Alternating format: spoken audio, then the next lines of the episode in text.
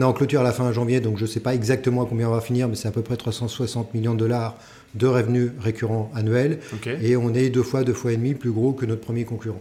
L'autre bonne chose, c'est qu'on a quand même plus de 2500 clients au niveau mondial. L'hyper-personnalisation, euh, je pense qu'on l'a tous remarqué.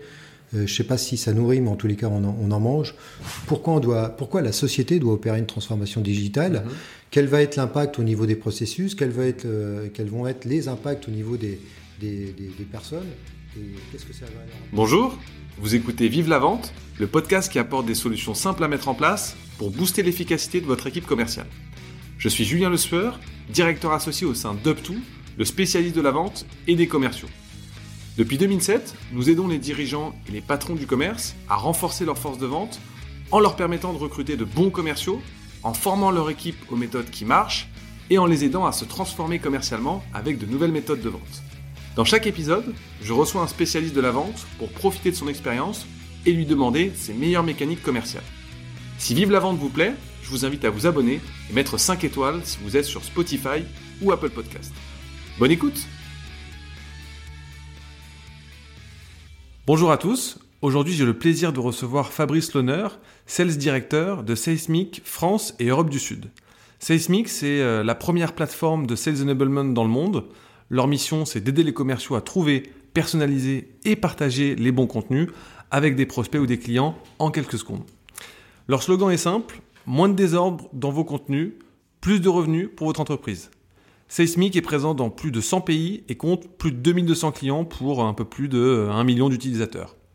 Pour revenir sur les méthodes de vente d'une telle réussite commerciale, j'ai donc le plaisir de recevoir Fabrice pour conclure notre cinquième saison de Vive la Vente. Alors au programme de cet épisode, on va revenir sur euh, bah, les méthodes de vente d'une telle réussite commerciale, euh, mais aussi évoquer euh, comment constituer et pérenniser sa force de vente, comment augmenter son panier moyen de près de 35% en deux ans, euh, comment faire progresser sa force de vente et celle de ses clients. Et comment quadrupler son chiffre d'affaires. Bonjour Fabrice. Bonjour Julien. Comment vas-tu? Très bien.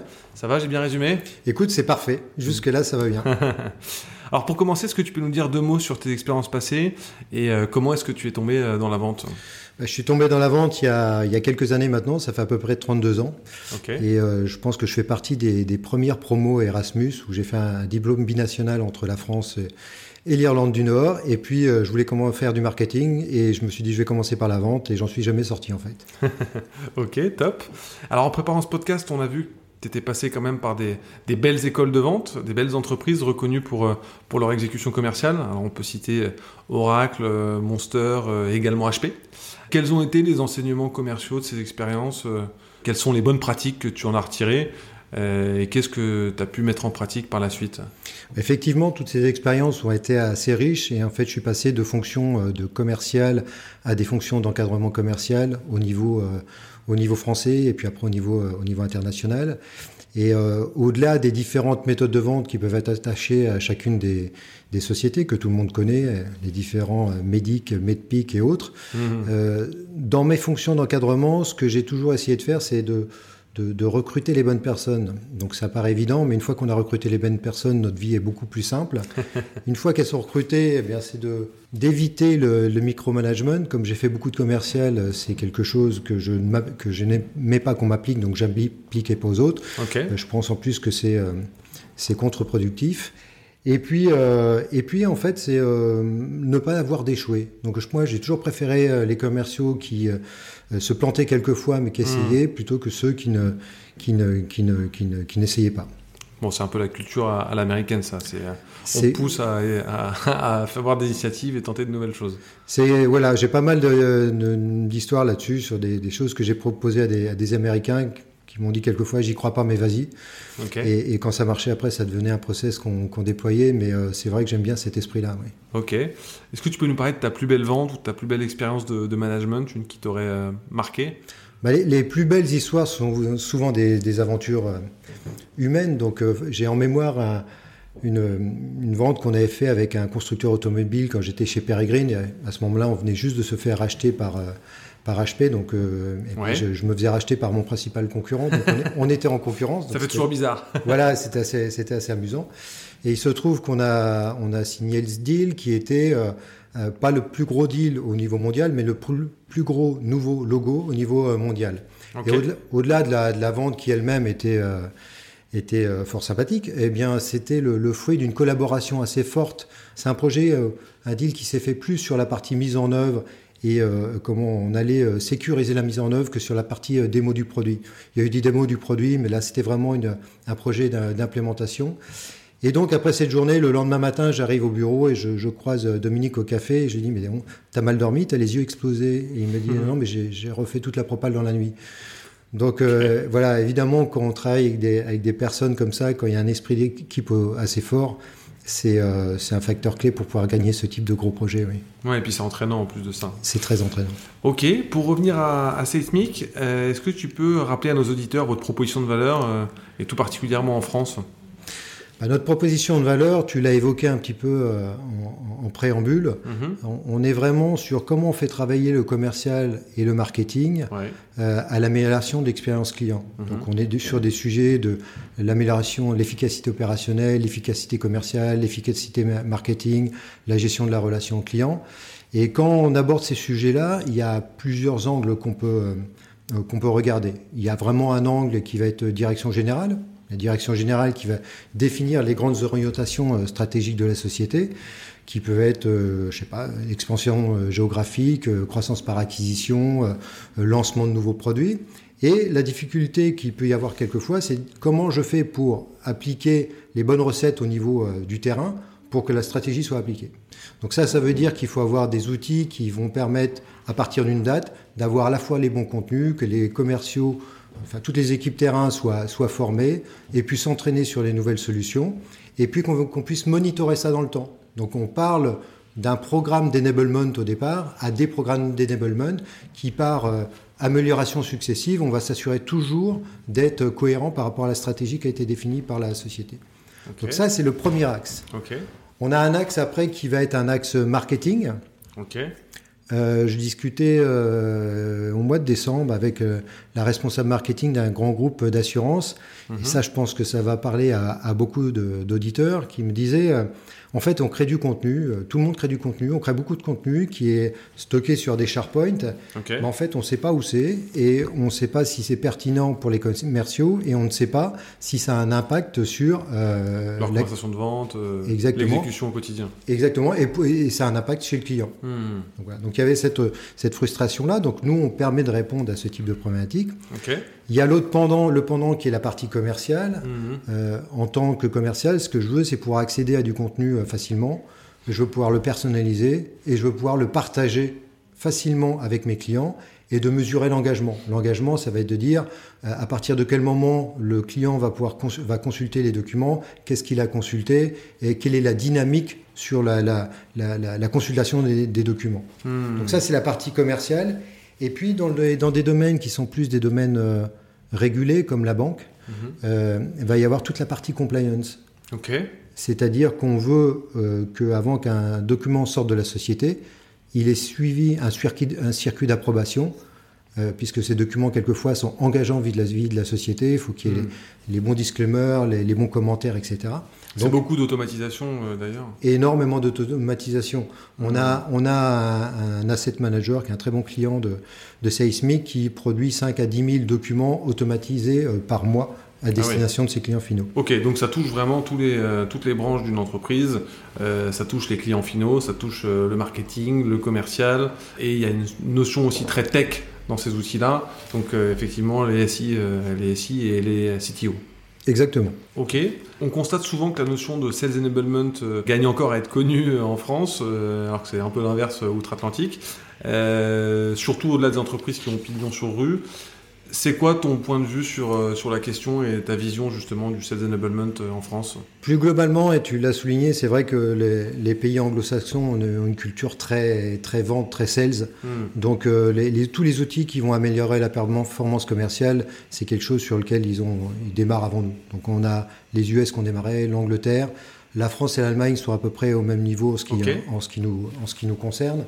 Mais euh, c'est vrai que le sales enablement, une, une, des frustrations par exemple de notre CEO, euh, Doug Winter, c'est que le sales enablement, il n'y a pas de définition qui sont inscrits dans le dictionnaire. Donc nous, on est à une étape un peu avant en France. voilà, c'est-à-dire que nous, on ne sait même pas comment le traduire. Mais la bonne nouvelle, si tu veux, c'est que euh, si on regarde les analystes, les grands analystes comme le Gartner, comme le Forrester, comme, comme G2, ah ils ont tous des quadrants mhm. euh, qui, va, qui vont expliquer euh, ce que c'est que le Sales Enablement. Mhm. Et la bonne nouvelle pour nous, c'est que ils nous mettent toujours comme étant le leader de, de, la place. Bon bah. Voilà. Bonne chose. voilà. L'autre bonne chose, c'est qu'on a quand même 2500, plus de 2500 clients au niveau mondial. Ok. Donc, euh, eh bien, on est, on est plus dans la preuve. Voilà, on est bien installé. Et en France, on a des clients dans tous les secteurs d'activité. Combien de clients en France? Euh, Alors là, tu me poses une colle, je dirais à peu près 70. Ok. Donc, tu vois, on a une marge de progression qui est quand même euh, colossale. Ok, tu, tu as, cité les US, tu as cité le Royaume-Uni. Tu nous mettrais troisième sur l'échelle du monde? Sur ce marché du À partir de la France, moi je gère l'Europe du Sud. Et c'est vrai qu'aujourd'hui, euh, euh, stratégiquement, on veut asseoir nos positions sur la France, hmm. même si on a euh, des références sur la région que couvrent le, comment, le Luxembourg, la Suisse, l'Italie, l'Espagne et le Portugal. Et alors qui sont vos concurrents aujourd'hui? Alors nos concurrents, euh, bon, comme je l'ai expliqué juste avant, si on regarde les, les, les retours des analystes, on est euh, vraiment la première plateforme de sales enablement au niveau mondial. La première, donc euh, ça se traduit par les chiffres, c'est-à-dire que on a un chiffre, bon, on, est en clôture à la fin janvier, donc je ne sais pas exactement combien on va finir, mais c'est à peu près 360 millions de dollars de revenus récurrents annuels.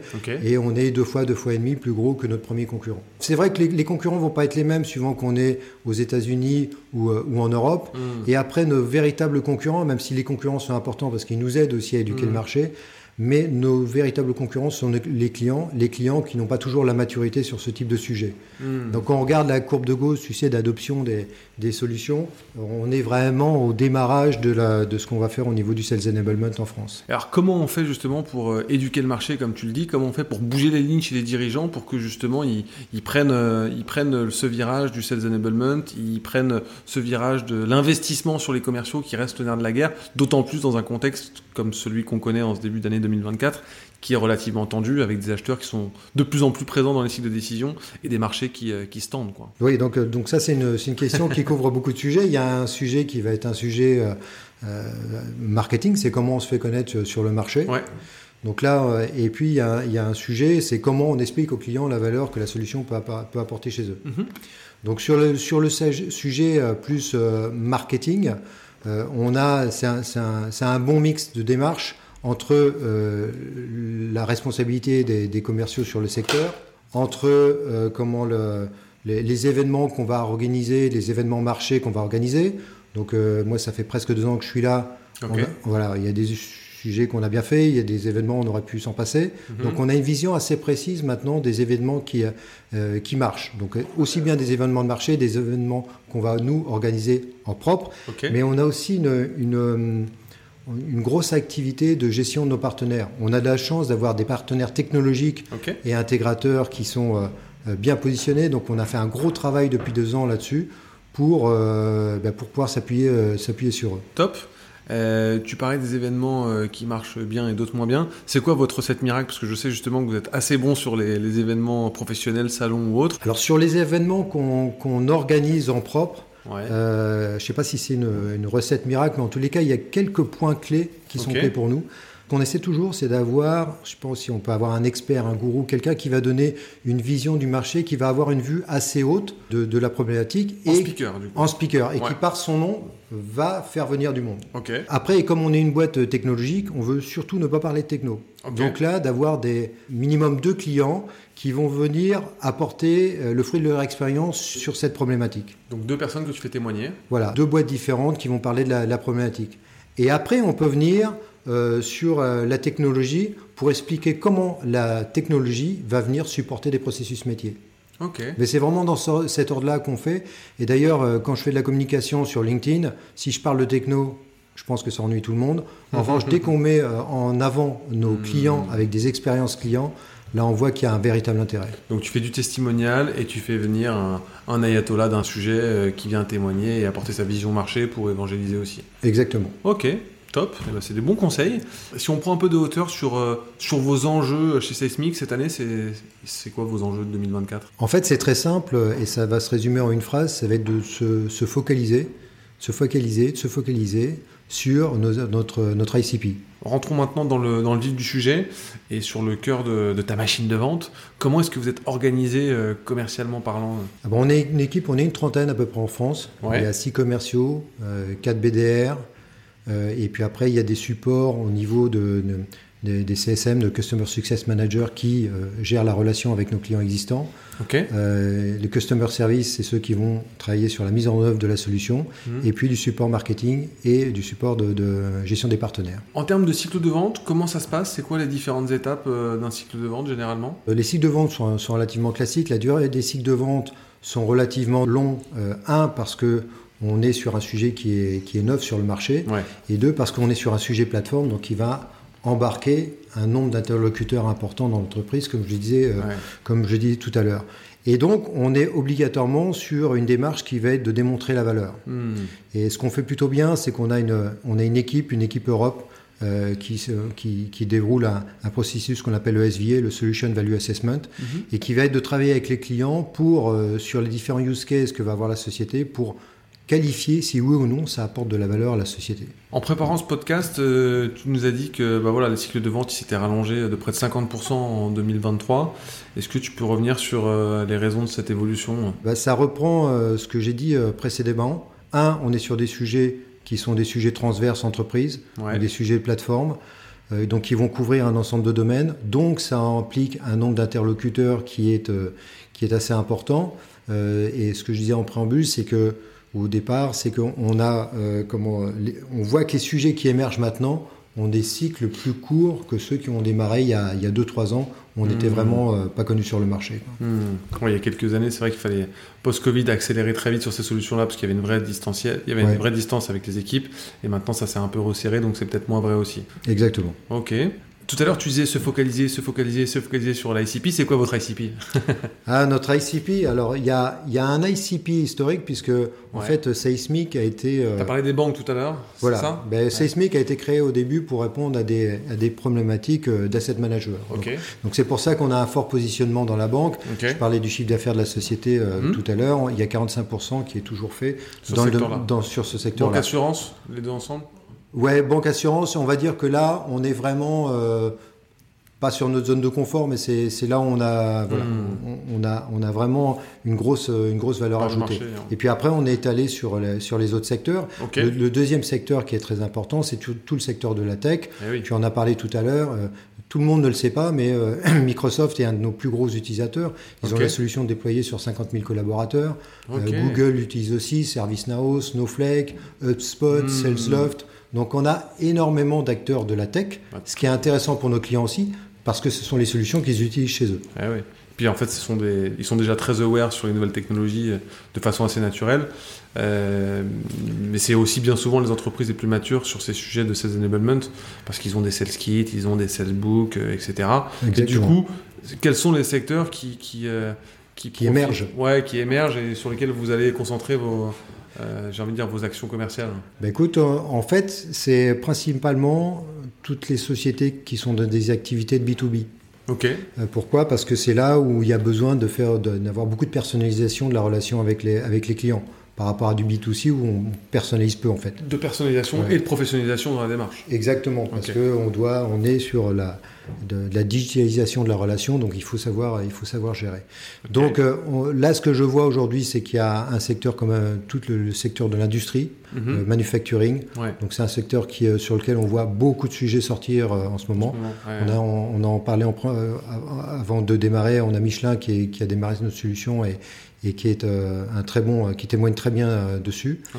Et puis euh, là, ce que je vois aussi euh, commencer à démarrer, c'est le secteur de l'assurance, qui n'est pas toujours un secteur qui démarre très vite, mais quand il démarre, après, ça devient des deals qui sont euh, très Tout intéressants. De suite, bah, vu, la volume, vu le, nombre de, de, collaborateurs, souvent, ça fait des gros deals. Quoi. Exactement. Ok. Tu nous disais aussi que le panier moyen a augmenté de 30 ou 35% en deux ans. Comment est-ce que vous avez réussi à générer une telle, une telle progression? Eh ben, en aimant nos clients, c'est-à-dire qu'on s'en occupe bien. euh, On a des Customer Success Managers avec lesquels on travaille de manière très rapprochée. Donc au début, ils sont très impliqués sur les phases de, de, démarrage de, de, projet. Ils peuvent avoir des réunions euh, toutes les semaines, tous les 15 jours avec les clients. Et après, c'est un peu plus espacé. Ça va être tous les mois, ça va être tous les trimestres. Mais on fait de toute façon des réunions régulières de façon à bien comprendre quelles sont les nouvelles orientations stratégiques du client hmm. et pouvoir adapter par rapport à l'évolution de notre roadmap. Donc, ce qui fait que l'usage de la plateforme devient de plus en plus euh, euh, important et que de fait, le panier moyen par client augmente de manière assez, assez naturelle. Ok. Parlons maintenant peut-être de vos méthodes de vente. Qu'est-ce que vous faites mieux que la concurrence? Alors, il y a. Bon, déjà, je ne connais pas les méthodes de vente de mes concurrents. donc, je vais parler de ce, qui, ce que vous faites bien. De ce qu'on fait bien, voilà.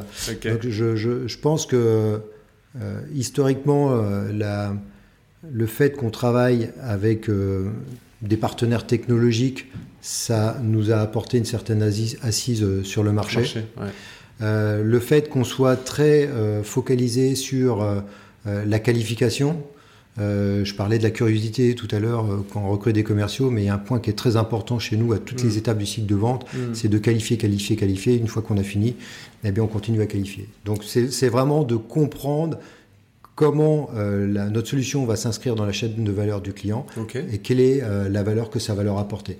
C'est pour ça que l'équipe dont je parlais tout à l'heure de SVA, hmm. et pour nous est très importante parce qu'on va les solliciter à chaque fois qu'on doit justifier de manière économique hmm. de l'intérêt de notre solution pour les clients. Ok.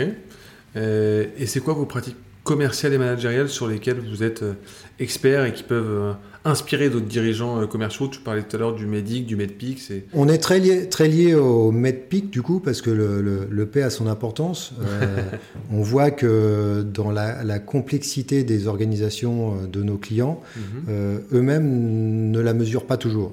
Hmm. C'est-à-dire qu'il y a beaucoup de qualifications qu'on doit faire avec un client, mais à partir du moment où il rentre lui dans ses propres process, c'est de l'aider à qualifier euh, comment il va faire de la validation budgétaire, hmm. comment, il va, euh, comment il va embarquer les équipes, etc.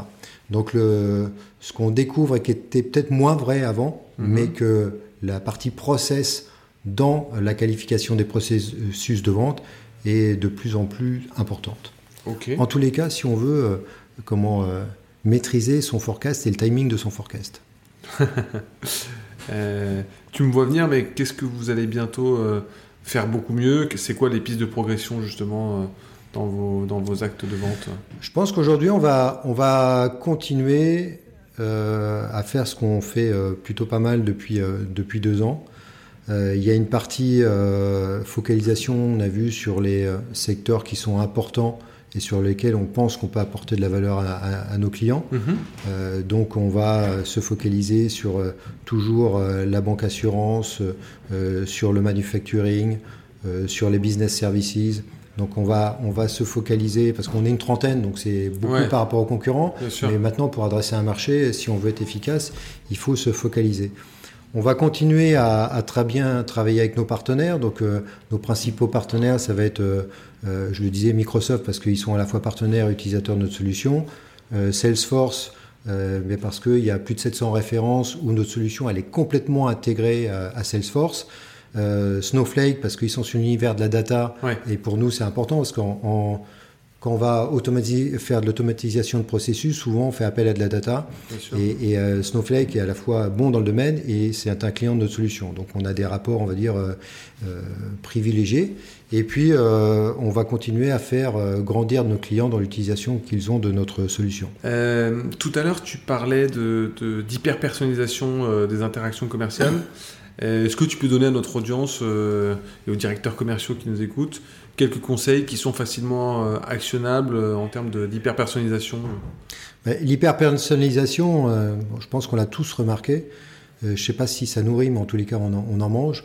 Donc, c'est vraiment de se distinguer de ses concurrents et d'améliorer la relation client par une personnalisation de la communication, aussi mhm. Sur une phase de premier rendez-vous, c'est-à-dire que euh, un client dans le contexte d'une industrie, d'un profil, etc. Quels sont, qu'est-ce que je voulais pouvoir partager avec lui, Mais une fois que le rendez-vous a été effectué, en, en virtuel ou en physique, d'avoir euh, un suivi et du partage de contenu qui va être hyper personnalisé par rapport, euh, par rapport au, au rendez-vous et aux next best action qui ont été décidés décider avec le client. C'est faire des playbooks en fait. Les playbooks sont une euh, partie, mais quand, ce qu'on va partager avec le client, ça peut être euh, aussi bien un playbook, ça va être un contrat, ça va être une vidéo, ça va être des use cases clients. Donc il y a un ensemble de documents qu'on va qu'on peut partager qui sont mis à notre disposition. Hmm. Euh, D'ailleurs, vaut mieux qu'ils soient mis à notre disposition plutôt qu'on aille les chercher. Hmm. Donc quand je parle, quand je disais qu'on a une forte intégration avec Salesforce, c'est-à-dire hmm. que par rapport à chaque euh, stage de vente, euh, eh bien le, le et dans, dans le contexte d'une industrie, dans le contexte d'un type d'interlocuteur avec lequel on parle, eh bien, il y a du contenu qui va être poussé au commercial en disant, bah, voilà le contenu que tu peux partager avec euh, ce client. Et ça, c'est important parce qu'on ne va pas chercher quelquefois euh, ce qu'on ne sait pas qui existe. Donc, euh, ça va être vraiment pour accélérer améliorer la personnalisation de, du, du, contenu qu'on va partager avec les clients. Donc c'est un gros travail déjà marketing pour euh, créer du contenu euh, qui va bien, qui soit impactant en fonction de, des différents euh, use cases, des différents oui. enjeux, contexte client. Et il y a un gros travail d'ordonnancement de tous ces contenus par le noblement chez vous. Voilà, tu as tout à fait raison. Et après, il y a un gros travail d'analyse de la donnée. Parce qu'en fait, ouais, jusqu'à aujourd'hui, le, le, marketing travaillait ah, un peu à l'aveugle. Je crée des documents, mais je ne sais pas s'ils sont et utilisés. on sait qui consulte, qui consomme euh, justement euh, les différents documents. Et en fait, euh, qu'est-ce qui n'est pas utilisé, qu'est-ce qu'on qu qu crache, qu'est-ce qu'on met en avant, qu'est-ce qu'on travaille? Exactement.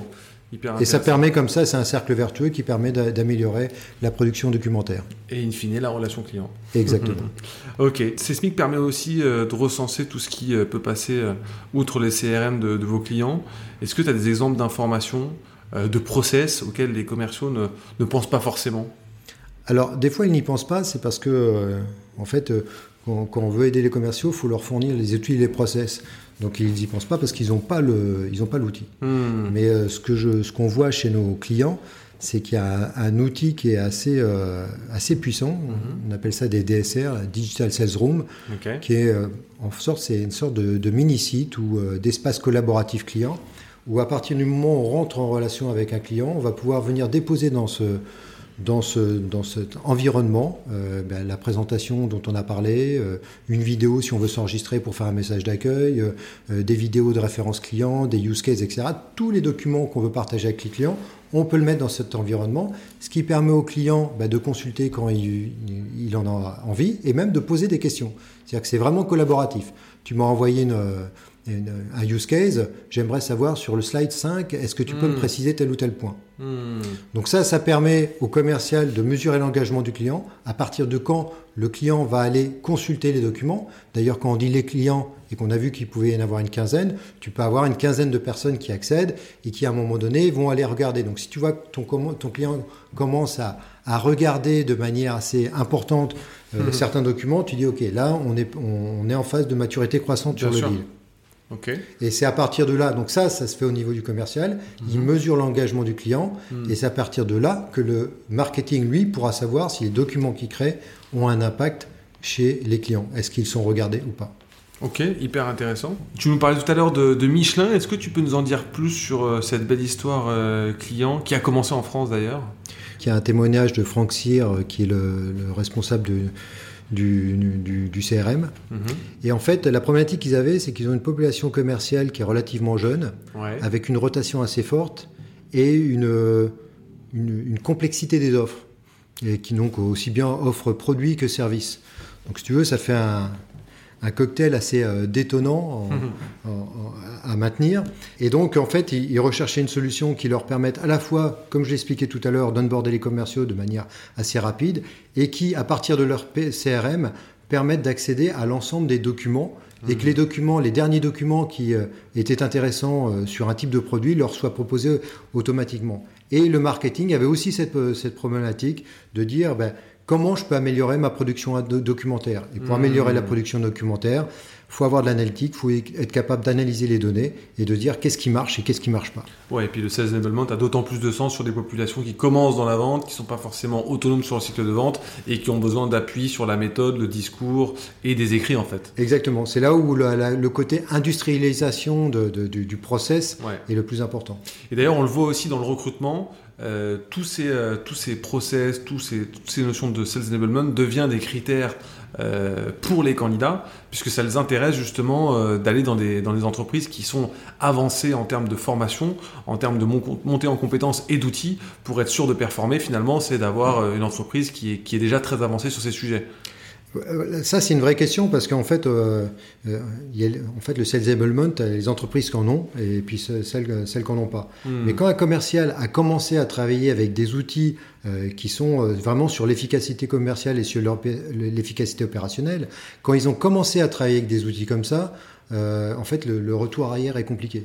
Bien sûr. Et nous, ce qu'on voit, c'est que dans les, les, entreprises, nos clients, hein, qui commencent à l'utiliser, alors souvent, tu as des populations commerciales qui sont un peu les, les testeurs de la solution. Donc cela, on voit que ça, l'usage devient de plus en plus important. Et après, par capillarité, eh bien, tu as tout l'ensemble de la force commerciale qui se met dessus. Donc moi, je pense que dans les années à venir, ce type d'outil euh, sera soit ça permettra de conserver les, commerciaux, de fidéliser, fidéliser les commerciaux, et puis ça sera un argument de, recrutement supplémentaire. Un argument de recrutement, de fidélisation et de performance. Exactement. Hum, et comment peut-être est-ce que les, directeurs commerciaux qui nous écoutent peuvent mettre en place des automatisations pour euh, favoriser euh, euh, les closings, mais aussi bah, la formation de leurs équipes. Je sais que les coachings, c'est l'un des attraits de, votre produit. Oui, le, bah, le coaching, forcément, c'est important. C'est une, une, partie de notre solution.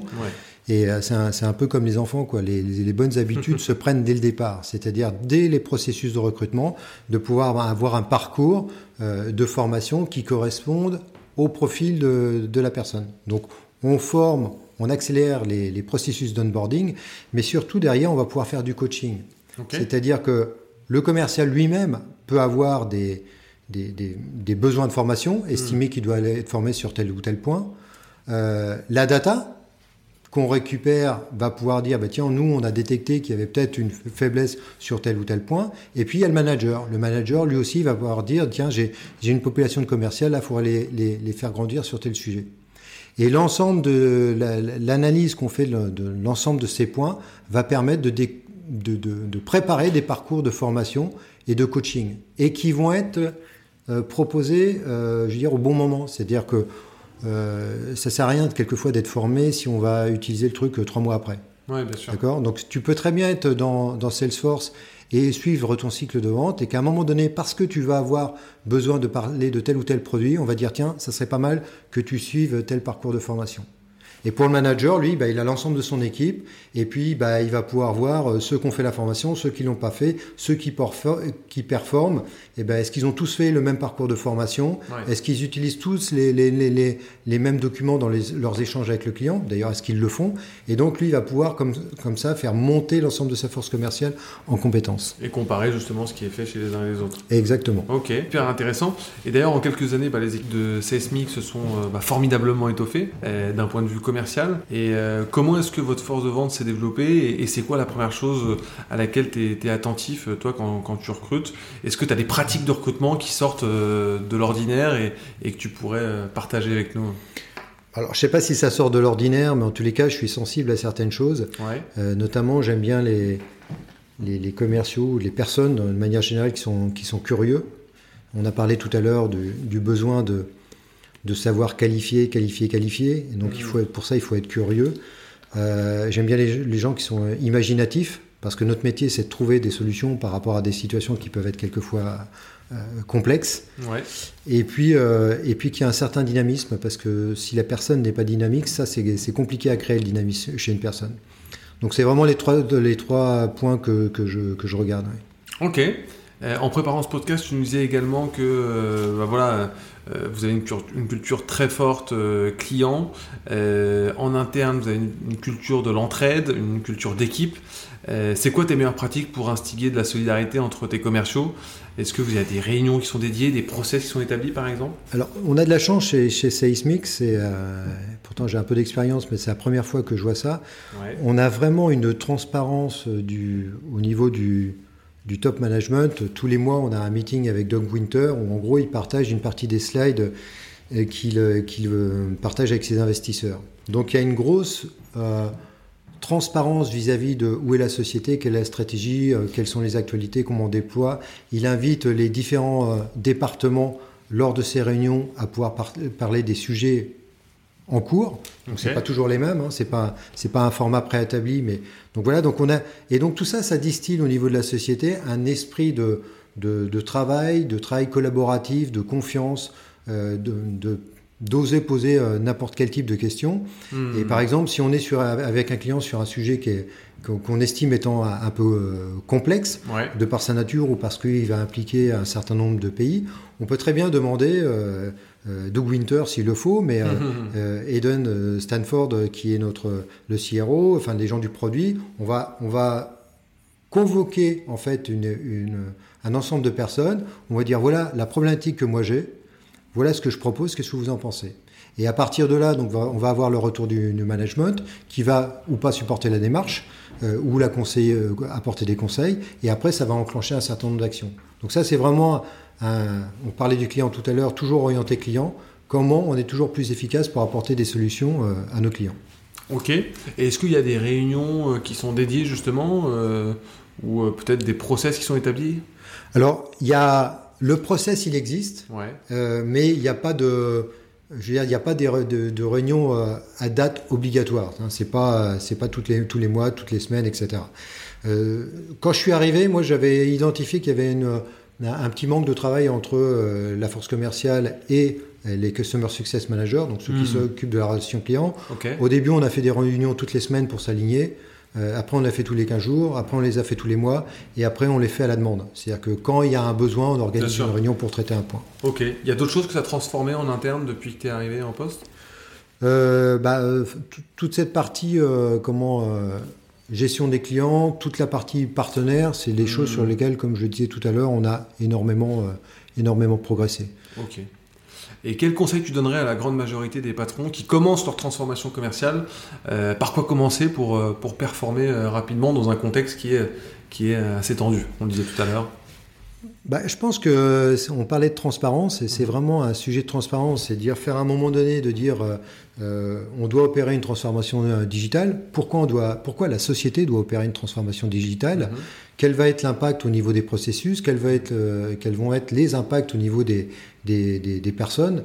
Et qu'est-ce que ça va leur apporter? Donc le, maître mot, c'est de dire, c'est d'avoir un statut et d'être très transparent sur à la fois la situation où on est, on va de A à B et comment on va y aller et comment on va y aller ensemble. Ok. Et si on se réfère encore une fois au contexte actuel, euh, est-ce que tu as des conseils que tu donnerais aux patrons dont les forces de vente ont du mal à performer actuellement? Ça va revenir un peu à ce que je viens de dire. C'est on partage un constat, on se donne des objectifs, mhm. euh, on, on, fournit les outils et les process aux commerciaux pour qu'ils puissent bien faire leur travail.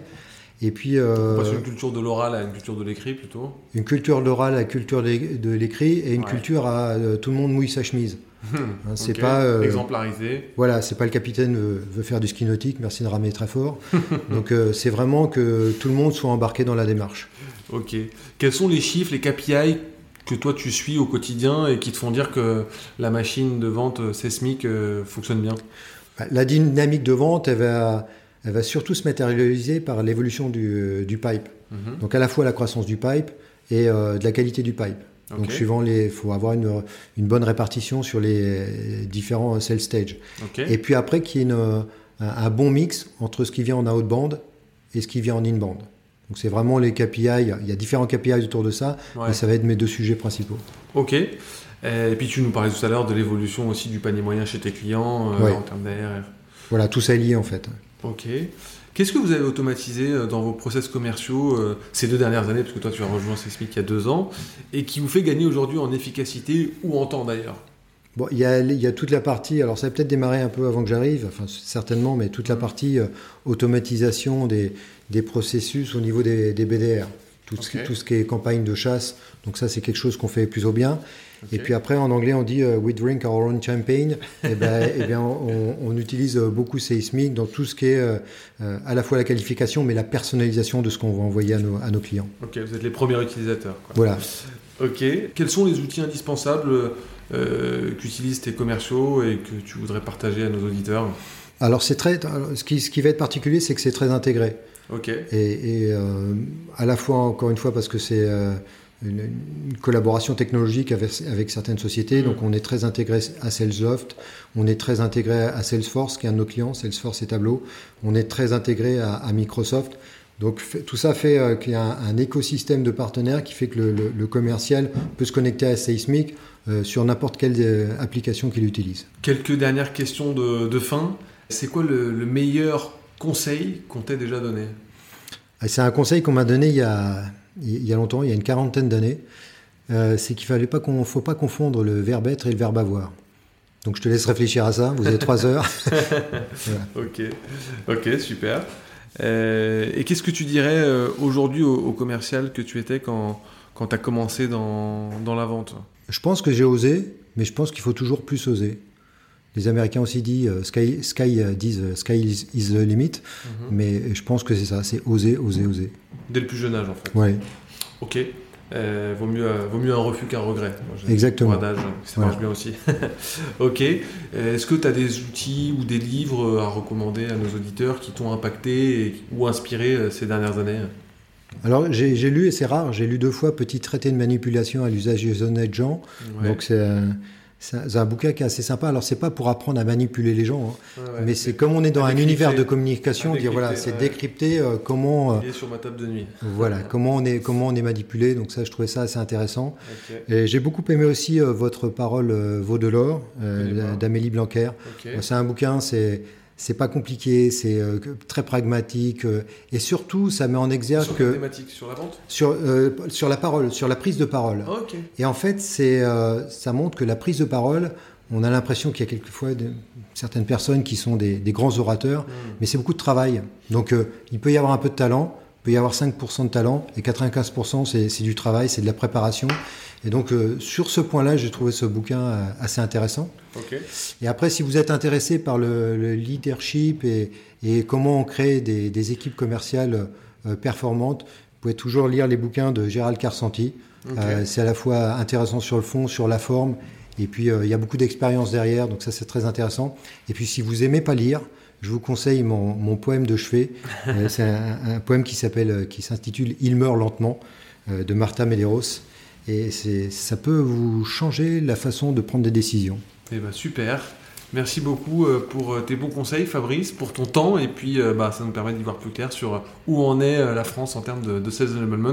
Et il y a encore beaucoup de choses à faire. Exactement. Merci, Julien. Merci, à bientôt. Et vive la vente. Merci beaucoup d'avoir écouté cet épisode jusqu'au bout. Pour pas rater notre prochain invité, je vous invite à vous abonner et à mettre 5 étoiles si vous êtes sur Apple Podcast ou Spotify. Euh, et vous pouvez aussi nous suivre sur LinkedIn. Euh, je réponds à tous les commentaires et je vous dis à très vite pour un nouvel épisode et vive la vente